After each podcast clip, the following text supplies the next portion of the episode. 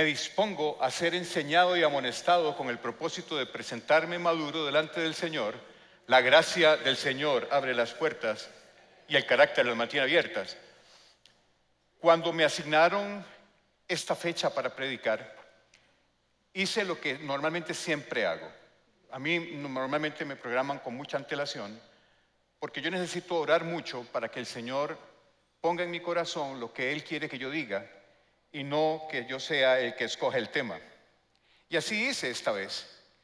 Y empecé a orar y empecé a orar y el Señor puso en mi corazón el tema que quiere compartir con ustedes el día de hoy.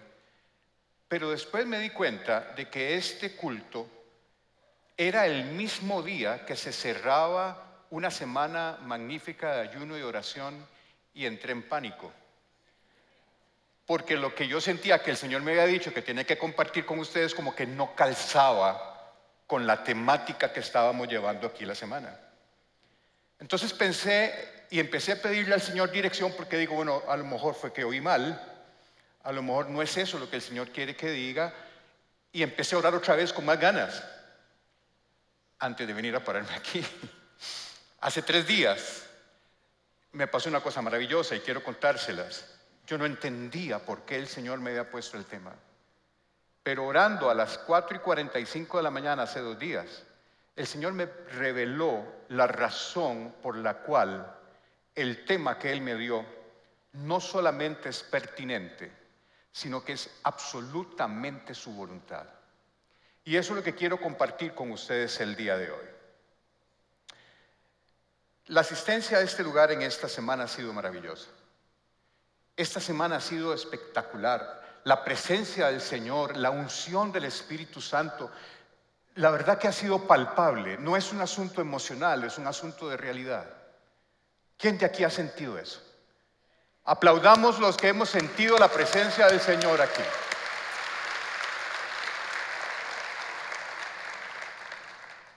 El avivamiento espiritual que hemos tenido en esta semana ha sido impresionante. Y cuando el Señor me mostraba la razón por la cual Él quiere que toque este tema, es porque esto mismo pasó hace dos mil años.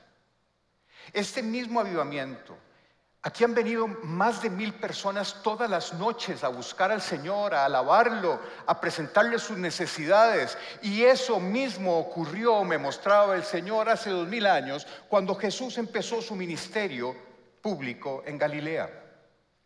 Y para ponerlos en contexto, para que ustedes vean que lo que estamos viviendo aquí es un avivamiento exactamente igual que cuando Jesús caminó por las polvorientas calles de Galilea hace dos mil años les quiero poner en contexto el texto que el Señor puso en mi corazón.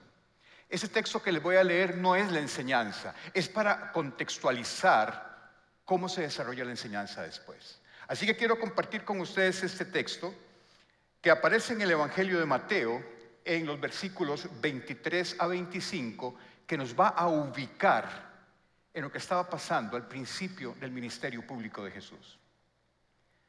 Jesús viajó por toda la región de Galilea, enseñando en las sinagogas, anunciando la buena noticia del reino y sanando a la gente de toda clase de enfermedades y dolencias. Las noticias acerca de él corrieron y llegaron tan lejos como Siria. Y pronto la gente comenzó a llevarle a todo el que estuviera enfermo. Y él los sanaba a todos. Cualquiera fuera la enfermedad o el dolor que tuvieran, o si estaban poseídos por demonios, o eran epilépticos, o eran paralíticos. Numerosas multitudes. Noten el detalle. Jesús empieza su ministerio público en Galilea predicando. Y como señal de su poder y su identidad como hijo de Dios, Grandes milagros ocurrieron con la presencia de Jesús. Su fama se extendió tanto que se salió de las fronteras de Israel. Llegó hasta Siria al norte, a Decápolis del otro lado del Jordán. Llegó a Jerusalén y a toda Judea. Numerosas multitudes lo seguían a todas partes. Gentes de Galilea, de las diez ciudades, de Jerusalén, de toda Judea y del oriente del río Jordán. Es lo mismo que ha pasado esta semana. aquí ha venido multitud de gente, porque la presencia de Jesús está aquí. Cuando su pueblo lo adora, cuando su pueblo lo alaba, Jesús está presente. Y aquí hemos llegado todos buscando lo mismo que los galileos y los israelitas buscaban de Jesús cuando caminó con ellos en Galilea. Hemos llegado aquí a adorarlo, hemos llegado aquí buscando milagros y veremos milagros, ya hemos visto milagros y se harán milagros porque hemos venido con fe a buscar a Jesús como esta gente lo hizo hace más de dos mil años. Pero la segunda cosa que el Señor me mostró y lo que da pie a la enseñanza de hoy es que eso no es todo y no debería de ser todo. El Señor me mostró que a partir de este avivamiento que hemos sentido, Él quiere llevarte personalmente a una relación más profunda y estrecha con Él, igual que lo hizo con Mateo. Quiero leerles el texto que motivó esta enseñanza y que fue el primero que puso el Señor en mi corazón. Este texto está metido en ese contexto. Esto está ocurriendo en Galilea, al principio del ministerio público de Jesús. Las multitudes lo seguían a todo lado. Jesús sanaba a todo el mundo, cualquier tipo de enfermedad física, espiritual, emocional. Todo, dice la palabra, lo sanó Jesús con su presencia. Gente de todas partes llegaban a buscarlo en busca de solución. Y vean lo que pasó. Jesús iba rodeado de multitudes caminando por Galilea, al lado del, lado de Capernaum. Entonces Jesús salió de nuevo a la orilla del lago y enseñó a las multitudes que se acercaban a él. Mientras caminaba vio a Leví, hijo de Alfeo, sentado en su cabina de cobrador de impuestos. Sígueme y sé mi discípulo le dijo Jesús. Entonces Leví se levantó y lo siguió. Más tarde, Leví invitó a Jesús y a sus discípulos a una cena en su casa, junto con muchos cobradores de impuestos y otros pecadores de mala fama. Había mucha clase, mucha de esa clase de gente entre los seguidores de Jesús.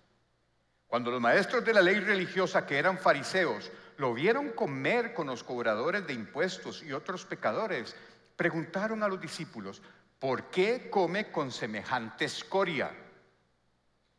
Cuando Jesús los oyó, les dijo, y este es el versículo que cambió mi vida. Estos dos versículos hicieron que hoy yo esté aquí con ustedes. En la parte más profunda de un agujero horrible en mi vida, el Señor me sacó de ahí con estos dos versículos. Por eso son los dos versículos que yo más quiero de toda la Biblia. Porque estando yo en la parte más oscura, siendo probablemente la persona más pecadora y poco digna, una noche a las 3 de la mañana, sin poder dormir y sin saber que yo tenía la Biblia en el teléfono, porque yo no me acuerdo haberla bajado nunca, y no podía hacer otra cosa más que ver para el techo, ver tele sin ver lo que estaba viendo, leyendo sin entender lo que leía, y en una angustia y temor terrible, cogí la Biblia y no, esto no es bibliomancia. No crean ustedes que uno agarra la Biblia y dice, Señor, ¿qué me vas a decir? Y pa, se colgó de un árbol y se mató. No. Yo cogí la Biblia sin saber qué era lo que estaba haciendo. Estaba en mi teléfono y como ya había jugado Temple Run y un montón de juegos que no me hacían dormirme, vi el, icono de la Biblia que no sabía qué estaba haciendo ahí y lo abrí. Y me llegó estos dos versículos apenas abrí la Biblia. Yo me sentía no digno del Señor, para nada digno. Viví una vida muy oscura. Y Jesús les dijo, la gente sana no necesita médico, los enfermos sí. No he venido a llamar a los que se creen justos, sino a los que se saben que son pecadores. Empecé a llorar como dos horas, no me pude volver a dormir y a partir de ese momento mi vida cambió. El Señor detuvo su camino, me miró a los ojos como a Leví y me dijo, ven, sígueme. Y entendí que era porque yo necesitaba de Él. Y en ese momento le entregué mi vida al Señor. Cuando usted le entrega la vida al Señor, usted se va a recordar para siempre cuándo fue. Eso no es un evento que se olvida. Si usted tiene una conversión genuina, si usted se, se, encuentra de frente con el Señor y el Señor te ve a la cara y te dice, ven, sígueme, eso no se olvida nunca. Yo puedo saber exactamente, perdón, el día que fue y la hora que fue. Pero quiero explicarles un poco este texto. ¿Quién era Leví? Recuerden ustedes que toda la vida de Jesús transcurrió en un ambiente romano. Jesús nació en un imperio romano, hizo su ministerio terrenal bajo el imperio romano, fue crucificado en una cruz romana, fue enterrado en una tumba romana, resucitó en un ambiente romano. El imperio romano dominaba a Israel en ese tiempo y una de las funciones de los oficiales del imperio romano era cobrar los impuestos sobre las tierras que ellos conquistaban. Esa era una de las funciones principales, el cobrar impuestos. Pero resulta, y esto es algo muy interesante, que el derecho de recaudar los impuestos no lo ejecutaba Roma. Roma sacaba a una subasta pública el derecho de cobrar impuestos a los pobladores de la tierra que iban a cobrar. Es decir, ellos hacían una subasta pública para que gente del pueblo de Israel, es decir, judíos, compraran a Roma el derecho de cobrar los impuestos ellos. De una forma muy inteligente, porque de esa manera Roma se garantizaba recibir su dinero de antemano. Pero los que ganaban la subasta pública tenían el derecho de cobrar los impuestos para recuperar el dinero que habían pagado y ganarle. Y eso motivó a que los recaudadores de impuestos, que eran judíos, empezaran a lucrar en contra de sus hermanos. Y empezaron a cobrar impuestos de una manera desmedida, desproporcionada oprimiendo a sus propios hermanos. Recuerden ustedes que la, economía de Galilea en el tiempo de Jesús era una economía agrícola muy débil, era gente pobre. Y muchas de las personas tenían que empeñar sus tierras para poder pagar los impuestos con la esperanza de que la próxima cosecha fuera buena y pudieran no perder sus tierras. Si había algo valioso para los israelitas eran sus tierras. Probablemente era su posesión más valiosa porque venía heredada de generación en generación en generación y se iban para atrás y esa tierra se las dio Dios. Por lo tanto, perder la tierra era perder su identidad. Era perder lo más valioso que tenían. Era perder su identidad como judíos. Y para pagar los impuestos muchas personas perdieron, perdieron sus tierras. Esta gente que, compraba el derecho de cobrar los impuestos son los publicanos. Como ustedes vean en la Biblia que habla de un publicano, era el que había comprado en la subasta el derecho de cobrar los impuestos. Pero a su vez, esos publicanos contrataban a subcontratistas locales para cobrar los impuestos.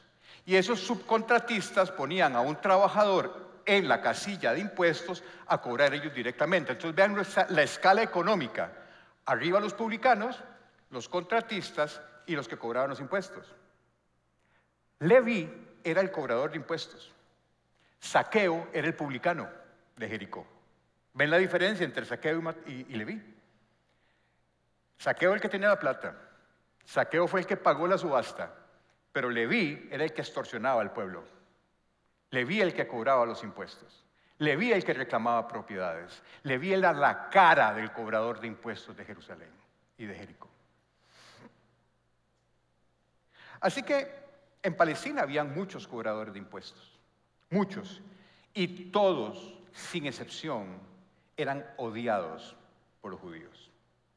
Porque normalmente cobraban impuestos por arriba de lo fijado por Roma para extorsionar a sus propios hermanos, en favor de una potencia extranjera y en su beneficio personal.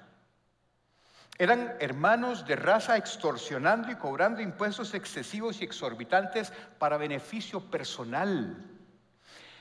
Miren, esto hizo que la Mishnah, que es el texto hebreo de las enseñanzas orales de los judíos, perdone a todo aquel judío que engañe y le mienta a un publicano.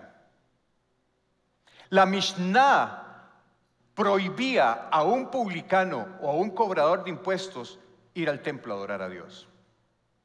La Mishnah consideraba a los cobradores de impuestos escoria. Ese era Leví, que terminó siendo el escritor del primer evangelio. Ese era Leví. Y debido al rechazo popular que tenían los cobradores de impuestos, pues de ellos se podían juntar solo entre ellos, porque nadie se cruzaba con ellos y no estaban invitados a participar en ceremonias religiosas. En el momento en que una persona aceptaba el cargo de, cobrador de impuestos o, de publicano, inmediatamente era expulsado de la sinagoga. Entonces, noten que para los publicanos y los recaudadores de impuestos, lo que dominaba su vida era la idolatría. Porque por encima de su reputación, por encima de la reputación de su familia, por encima de su relación con Dios, estaba la ansiedad y el deseo de ganar más dinero. Eso eran los publicanos y los cobradores de impuestos. Así que Mateo le vi en ese momento era una persona idólatra, era una persona estafadora contra su propio pueblo. Probablemente no había en ese momento un pecado más grande que pudiera tener una persona que ser un publicano o un cobrador. Y de todas las personas, que, las multitudes que seguían a Jesús, y aquí viene lo importante, Jesús venía rodeado de multitudes, de gente a lo mejor piadosa, de buenos religiosos de las sinagogas, eran judíos todos. Y Jesús caminando por el lago de Capernaum, ve a Leví en su caseta de cobrador de impuestos. Probablemente Leví era el que cobraba el peaje o el arancel para cruzar el lago de Capernaum. Y rodeado Jesús de gente que uno pensaría que tiene más posibilidad de ser llamada por Jesús. Ve a Leví en su, en su oficina de cobrador de impuestos, lo ve a los ojos y lo llama a ser su discípulo. Notemos que Jesús siempre procura asociarse con personas inadecuadas para transformarlas, para que sean sus discípulos. A mí me gustaría haber estado en ese momento. A veces a mí me gustaría tener como una máquina del tiempo y aparecerme en diferentes momentos. En este me hubiera encantado ver la cara a Pedro. Jesús caminando con multitudes, Pedro al lado de Jesús, porque ya había sido llamado Pedro, y vuelve a ver Pedro a Jesús viendo a Leví, y le dice Juan, no puede ser. Ay, no, no, no, no, ese no, ese no, a ese no. Y lo llama Jesús. Mientras caminaba, dice Marcos 2.14, vio a Leví, hijo de Alfeo, sentado en su cabina de cobrador de impuestos. Tres palabras, sígueme, no tres, cuatro, sígueme y sé mi discípulo. Fue lo único que le dijo Jesús. Sígueme y sé mi discípulo, le dijo Jesús. Entonces Leví se levantó y lo siguió. El verbo sígueme es un verbo que está en imperativo. Tanto en las traducciones que tenemos ahora como en el texto original, el verbo es un verbo imperativo. Significa eso que Jesús no le está diciendo a Leví, Leví, si querés nos vamos a tomar un cafecillo más tarde, a ver si querés venir conmigo. Una orden de Dios. Viendo Jesús a Leví a los ojos, le dijo, sígueme y sé mi discípulo. Ese llamado de Jesús a Leví, en medio de ese avivamiento espiritual que estaba ocurriendo en Galilea, es el mismo llamado que hoy Jesús me dijo les diga, está haciendo personalmente a cada uno de ustedes hoy. Jesús está delante de usted viéndole los ojos, sin importar quién ha sido usted. Él te conoce, sabe tus debilidades, sabe tus pecados, sabe tu orden de prioridades, sabe tu idolatría, sabe tu pecado oculto, sabe todo. Pero en medio de este avivamiento espiritual que está ocurriendo en Comunidad Paz, hoy Jesús está parado delante de ti, te está viendo a los ojos y te está diciendo, ven, sígueme y sé mi discípulo. Esa es la finalidad de todo lo que ha ocurrido esta semana.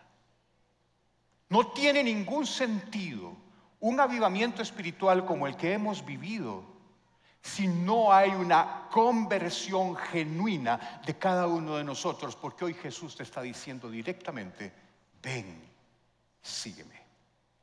Ven, sígueme. Eso es un llamado radical, que demanda una respuesta radical. Y usted aquí tiene dos caminos, el del joven rico o el de Leví. Porque la invitación es la misma para todos. La decisión depende de usted. ¿Qué hizo Leví? Así como la invitación fue radical, su respuesta fue radical. Lucas dice en Lucas 5:28, entonces Leví se levantó, dejó todo y lo siguió. Esas dos palabras, dejó todo, son dos palabras muy importantes. Porque esto implica que al tomar la decisión Leví de ser un discípulo de Jesús, renunció a su forma de vida, renunció a la forma en cómo se ganaba el sustento, renunció a su trabajo, renunció a todo. Esta respuesta de Leví recuerda mucho la respuesta de Pedro, la respuesta de Andrés, su hermano, la respuesta de Santiago y la respuesta de Juan, que capítulos antes Jesús les ofreció lo mismo, ven y síganme. La respuesta fue inmediata, lo siguieron, pero hay un detalle muy importante con respecto a Mateo, que le gana por mucho a la respuesta de Pedro. ¿Saben cuál es? Que cuando un publicano renunciaba a su puesto nunca más podía volver a ofertar en la subasta para volver a ser publicano. ¿Qué hizo Mateo? Quemó las naves. ¿Qué significa quemar las naves? ¿Recuerdan ustedes cuando Hernán Cortés llega a las costas de Veracruz en 1519 para conquistar México? Se bajan todos del barco y Hernán Cortés le dice a su gente, quemen todos los barcos, de aquí no nos vamos. No hay para atrás. Si nos matan, nos morimos. Pero de aquí no nos vamos. Y quemen los barcos para que nadie esté pensando en la posibilidad de regresar. Mateo quemó los barcos cuando se levantó de ese banco de cobrador de impuestos y le dijo sí a Jesús. Por eso la respuesta de Mateo es más radical que la de Pedro, la de Andrés, la de Juan y la de Santiago. Porque Mateo estaba dejando atrás todo por seguir a Jesús, todo y sin posibilidad de regresar. Ese es el llamado que Jesús hace hoy y esa es la respuesta que Jesús espera que usted le dé hoy. Vuélvase a Jesús, dígale sí y queme sus naves. Queme sus naves. No hay posibilidad de volver atrás cuando usted tiene un encuentro personal y directo con Jesús. No hay vuelta atrás. Y además Mateo tiene otra cosa que nos saca ventaja a nosotros. Jesús no había muerto, Jesús no había sido crucificado, Jesús no había resucitado. Jesús, Mateo estaba de este lado de la cruz y siguió a Jesús dejando todo. ¿Cuánto más nosotros que estamos de este lado de la cruz, que sabemos que Jesús murió por usted, dio su sangre por usted, resucitó por usted, hoy vive en usted a través del Espíritu Santo y te está diciendo, sígame, ¿cómo no es posible que nosotros no lo sigamos? ¿Cómo es posible que Mateo, sin saber lo que Jesús iba a hacer, porque ni siquiera se lo podía imaginar, dejó todo? Dejó todo y lo siguió. Nosotros estamos de este lado de la cruz. Ya nosotros sabemos más que Mateo. Ya tenemos un Dios vivo que venció la muerte por usted y por mí. Ya tenemos un Dios que dio su vida, su sangre, para que usted hoy sea libre de pecado y tenga la libertad de decirle, sí te sigo, quemo mis naves, lo que quedó atrás, tú lo borraste y ahora e inicio una nueva vida contigo.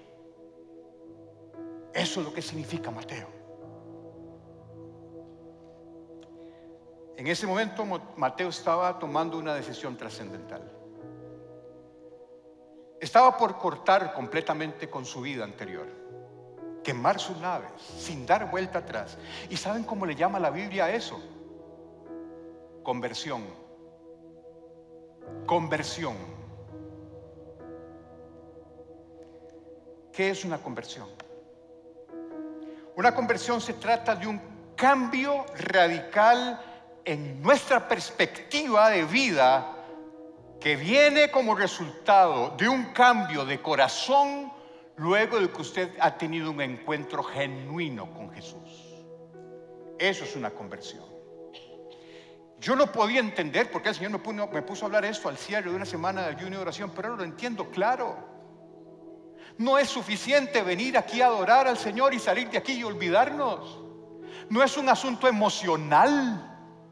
No es un asunto de sentir la energía de un pueblo que ama a Dios y que se rinde en alabanza aquí si no hay una verdadera conversión en nosotros.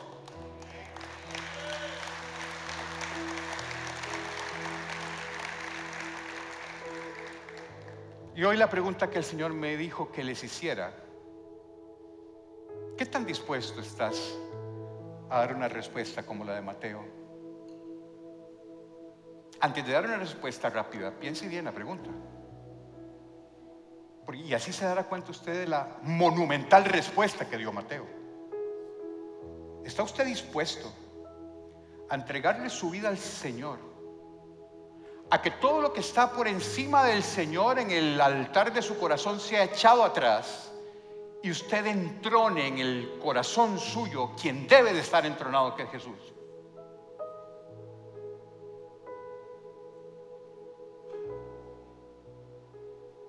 Es tu decisión. Jesús está presente aquí y ha estado presente toda esta semana. Hemos sentido su presencia aquí, pero hoy el Señor te está pidiendo dar un paso más. Está pidiéndote que le entregues tu corazón y que tu vida tome un rumbo diferente. Que el orden de prioridades que hay en tu vida cambie. Que ya tu dueño y Señor no sea tu dinero que ya tu dueño y Señor no sea el pecado. Que ya tu dueño y Señor no sea tu egoísmo. Que ya tu dueño y Señor no sea la falta de perdón. Que ya tu dueño y Señor no sean tus costumbres oscuras. Hoy el Señor te está pidiendo, en el fin de esta semana de ayuno y oración, en donde hemos caminado con Jesús como los galileos caminaron con Jesús al principio de su ministerio, hoy te está pidiendo lo que le pidió a Mateo ¿Estás dispuesto? ¿Estás dispuesto a una conversión genuina? Quiero que se tome un tiempo usted y se pregunte, ¿usted alguna vez ha pasado por la experiencia de Mateo en su vida? ¿Has estado en un momento de pecado y tan alejado del Señor que te sientes indigno, sucio, no digno del amor de Dios. Y el Señor paró su camino, te miró a los ojos y te dijo, ven, sígueme.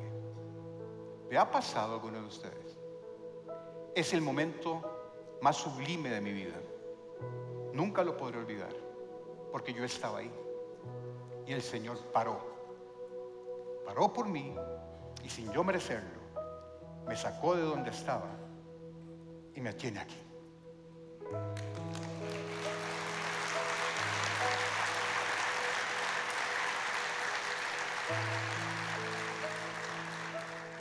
Has vivido una verdadera conversión en tu corazón y ahora Jesús es lo más importante de tu vida. Y lo más importante que quiero preguntarle hoy, si Jesús hoy te pide, sé mi discípulo y sígueme, ¿lo dejarías todo y de inmediato lo seguirías? Y quiero aclarar esto de dejarlo todo. La Biblia enseña muy claramente que solo hay una clase de discípulos. Es aquel que renuncia a todo para seguirlo a Él, tal como lo dice Lucas, Lucas 14, 33. Así que no puedes convertirte en mi discípulo sin dejar todo lo que posees. ¿Qué significa eso? ¿Significa que tengo que vender el carro? ¿Dejar mi casa? ¿Dejar mi trabajo? ¿Abandonar todo para dedicarme a la meditación contemplativa? No significa que todas esas cosas no van a ocupar el primer lugar en tu corazón como lo están haciendo ahora. Significa eso que para usted lo más importante de ahora en adelante es Jesús, no todas estas cosas que antes te definen. ¿Qué define tu vida? ¿Tu posición económica? ¿Tu cuenta bancaria? ¿Tu prestigio? ¿Tu fama? Si esas cosas son las que definen tu vida, no te has convertido al Señor. Son importantes, pero no ocupan el primer lugar en un discípulo de Jesús. Porque en un discípulo de Jesús lo que ocupa el primer lugar es Jesús. Y estas otras cosas tienen que dejar de ser lo que te defina. ¿Qué domina tu vida? Esas cosas tienen que dejar de ser la base de tu felicidad. Esas cosas tienen que dejar de ser el motor de tu experiencia. Esas cosas no pueden dominarte. Eso es lo que significa deja todo y sígueme. Y eso es a lo que se refiere Pablo en Filipenses. Pablo lo entendió muy bien. Pablo era un, un judío recalcitrante, perseguidor de cristianos, celoso de su religión y de su fe con una muy buena posición. Pablo era un erudito. Pablo hablaba varios idiomas. Era una persona muy culta. Pero vean a lo que concluye Pablo después de su conversión.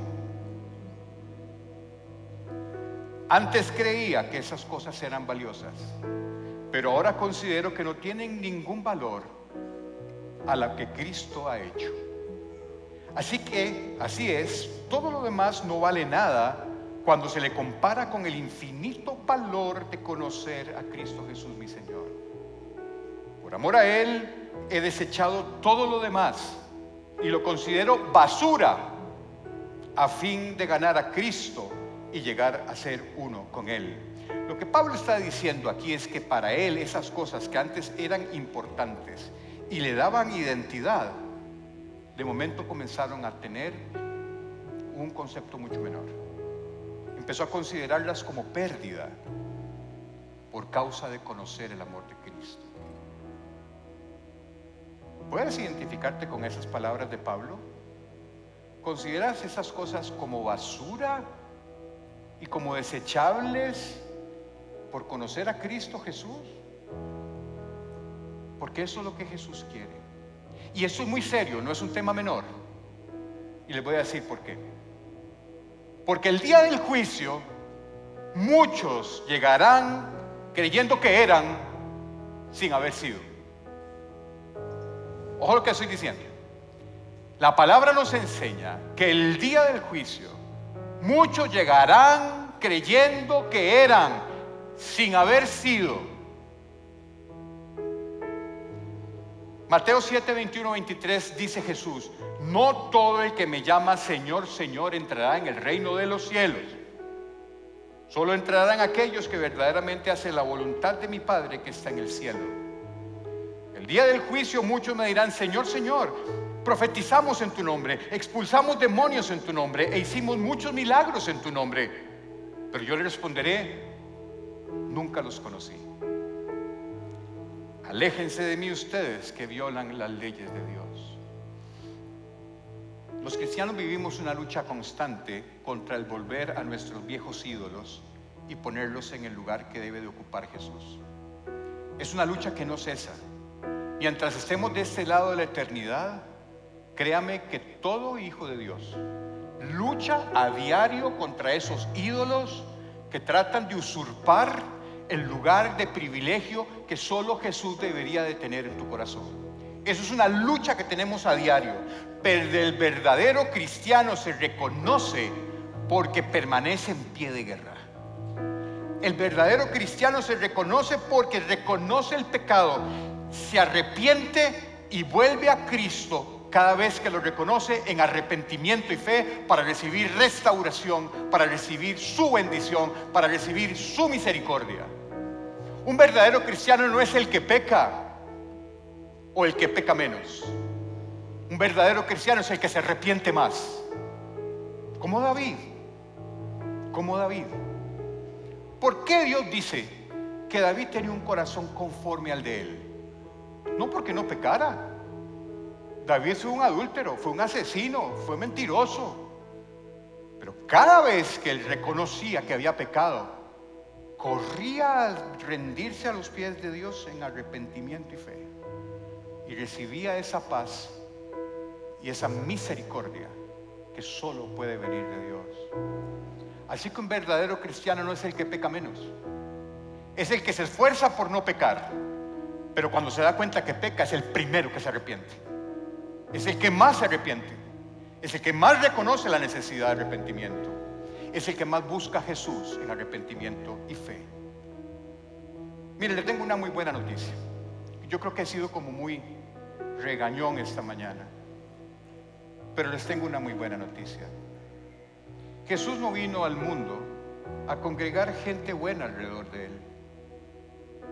A gente, a gente decente, a gente buena, a gente linda. Pero tampoco vino al mundo para encontrar personas dañadas y dejarlas tal cual como las encontró.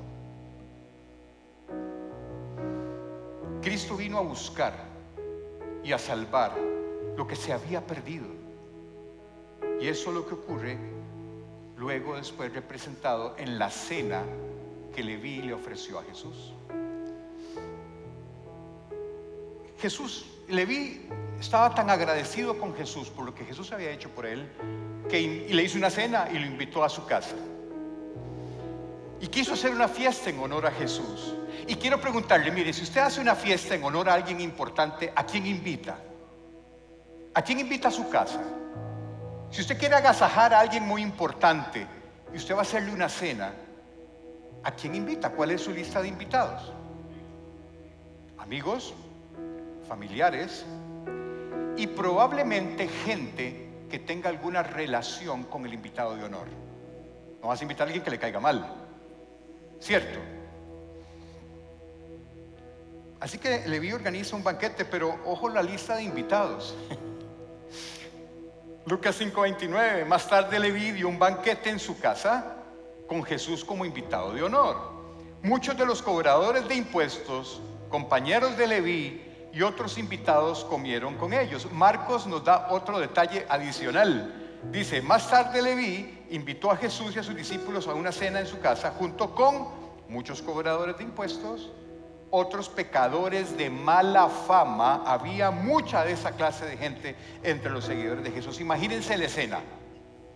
El Hijo de Dios, santo, santo, santo, invitado a la casa del peor pecador, en medio de una mesa rodeado de pecadores, y Jesús ahí.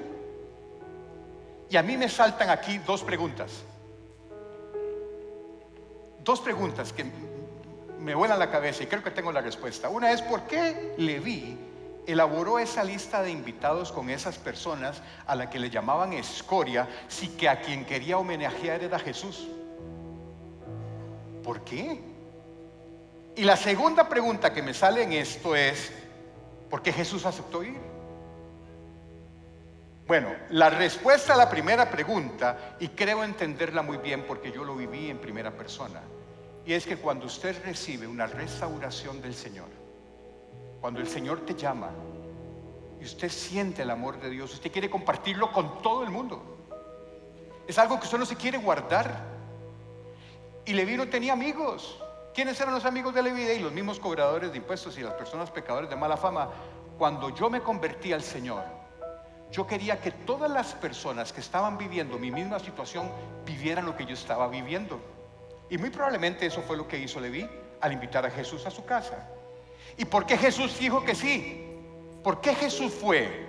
Porque eso precisamente fue lo que vino a hacer Jesús al mundo. Esa cena de, de Leví representa la misión de Jesús. Él vino a buscar y a salvar lo que estaba perdido.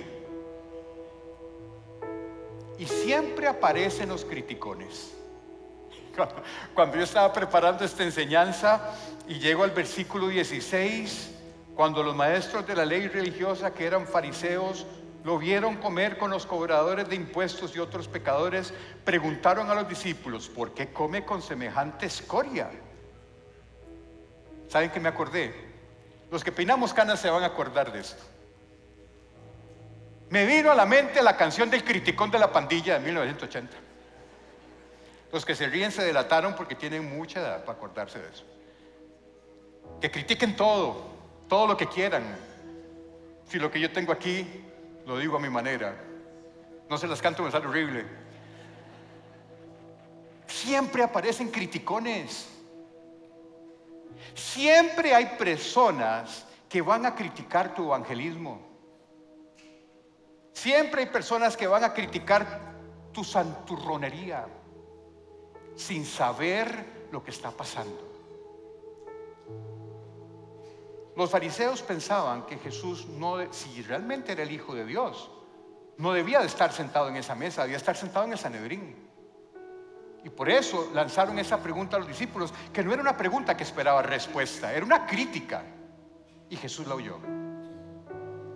Y si usted en su vida entregada al Señor empieza a sentir críticas a su alrededor, recuerde que quien lo está respaldando usted es Dios.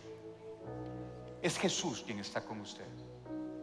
Y así como los discípulos fueron atacados por los fariseos por esto, Jesús salió al rescate de sus discípulos y va a salir al rescate de tu vida cuando usted sea criticado, aislado, juzgado por haberle entregado su vida a Cristo Jesús. ¿Qué fue lo que hizo, qué fue lo que hizo Jesús? Jesús les contestó, la gente sana no necesita médico, los enfermos sí. No he venido a llamar a los que se creen justos como los fariseos He venido a, llamar a los que se saben que son pecadores y necesitan arrepentirse. Jesús va a salir a tu rescate en el momento en que usted le entregue su vida a Él, así como salió al rescate de sus discípulos cuando fueron criticados por los fariseos.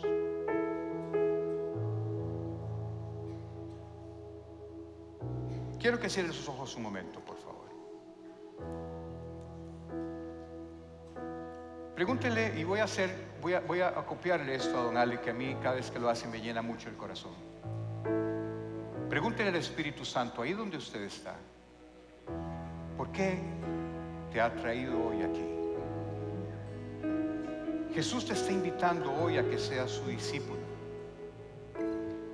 Jesús quiere cambiarte el nombre como se lo cambió Leví por Mateo cuando Dios cambia un nombre, cambia tu destino, cambia tu propósito, te da una esperanza. Abraham se convirtió en Abraham, Simón fue rebautizado como Pedro, Jacob en Israel y Leví en Mateo. Y el nombre Mateo en hebreo significa regalo de Yahvé. Hoy Jesús quiere cambiarte el nombre. Quiere llamarte regalo suyo. Quiere cambiarte el nombre por Yahvé y darte, por Mateo, y darte un nuevo destino. Darte un nuevo propósito. Llenar tu vida de bendición. Eso es lo que el Señor quiere al final de esta semana de ayuno y oración. ¿Cómo vas a responderle a Jesús? ¿Cómo vas a responder si Jesús hoy está delante de ti, viéndote a los ojos y te dice, ven, sígueme, sé mi discípulo?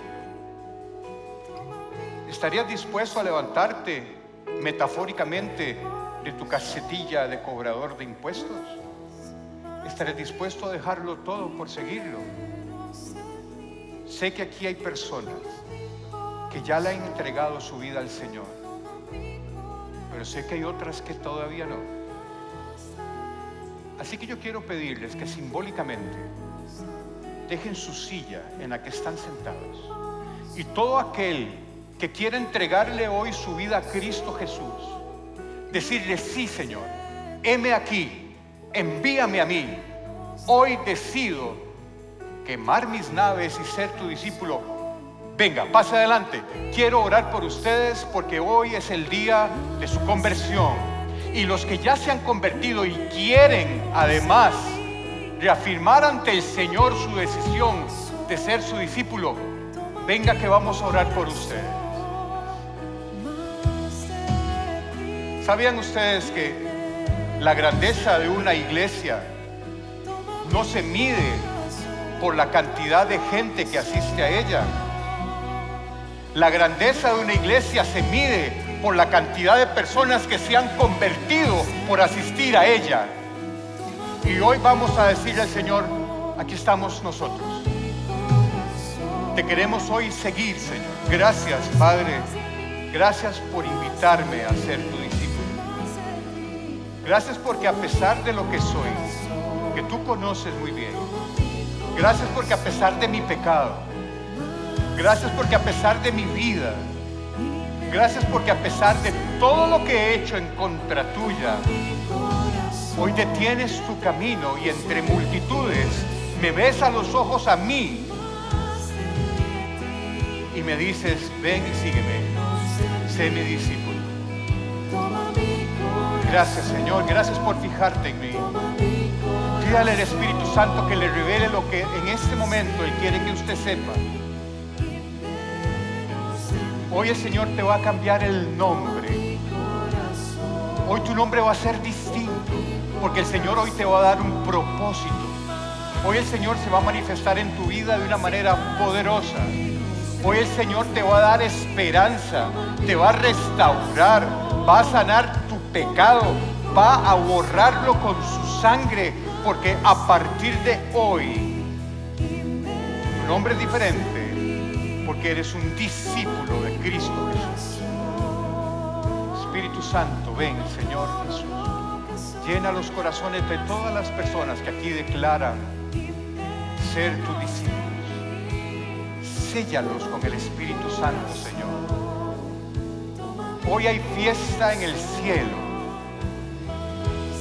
porque hay fiesta en el cielo cuando un pecador se arrepiente y vuelve a casa del Padre con arrepentimiento y fe a través de la fe de Cristo Jesús. Hoy tu vida se restaura. Hoy tu vida tiene un nuevo propósito. Hoy tu vida es llena de esperanza, de misericordias que se renuevan cada día. Hoy tu día tiene un nuevo sol. Hoy ese sol alumbrará tu camino. Ese sol es Cristo Jesús el Señor va a manifestarse así como se manifestó en la vida de sus discípulos, porque nosotros somos discípulos contemporáneos de Jesús. Y nada ha cambiado. Su amor nos alcanza. No existe un lugar donde nos podamos esconder que no llegue el amor de Dios por nosotros. Y si usted siente que no es digno de ser llamado el día de hoy, porque su pecado lo está consumiendo, recuérdese de Mateo. Mateo fue llamado en medio de su pecado. Mateo fue llamado en medio de su pecado y él valientemente decidió dejar todo, poner a Cristo Jesús en el centro de su vida, ser su seguidor, vivir de acuerdo a su creencia y el Señor te bendecirá. Y en el día del juicio pasará recto porque vas cubierto con la sangre de Jesús. Gracias, Padre. Gracias por tu amor.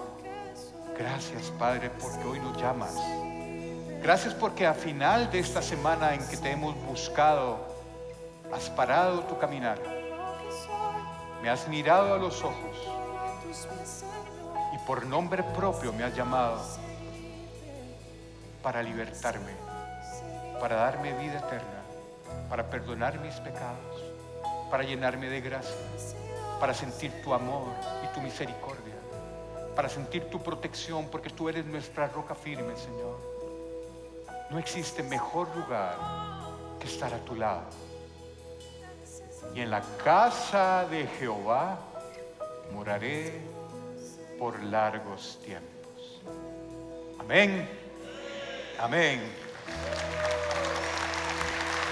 Hoy la iglesia ha crecido. Hoy hay mucha gente convertida a través de esta semana de oración y ayuno. Y eso era lo que el Señor puso en mi corazón compartir. Pongámonos de pie para recibir la bendición final. Hoy hay fiesta en el cielo y hay fiesta en la tierra. Hoy hay fiesta en el cielo porque cuando un pecador se arrepiente, hasta los ángeles hacen fiesta. Y la fiesta de aquí la tenemos a las cinco y media de la tarde. No se la pierda. Que el Señor te bendiga y te guarde de todo mal. Que el Señor responda a tu clamor en tiempos de dificultad. Que el Señor te mire con agrado y extienda sobre ti su amor. Que el Señor te muestre su favor y te dé de su paz que sobrepasa todo entendimiento. Que el Señor te conceda los deseos de tu corazón y haga que todos tus planes tengan éxito. Que la gracia del Señor Jesucristo, el amor de Dios y la comunión del Espíritu Santo sea sobre tu vida y tu familia ahora y siempre. En el nombre de Jesús y la iglesia coro dice, amén, amén. Gracias.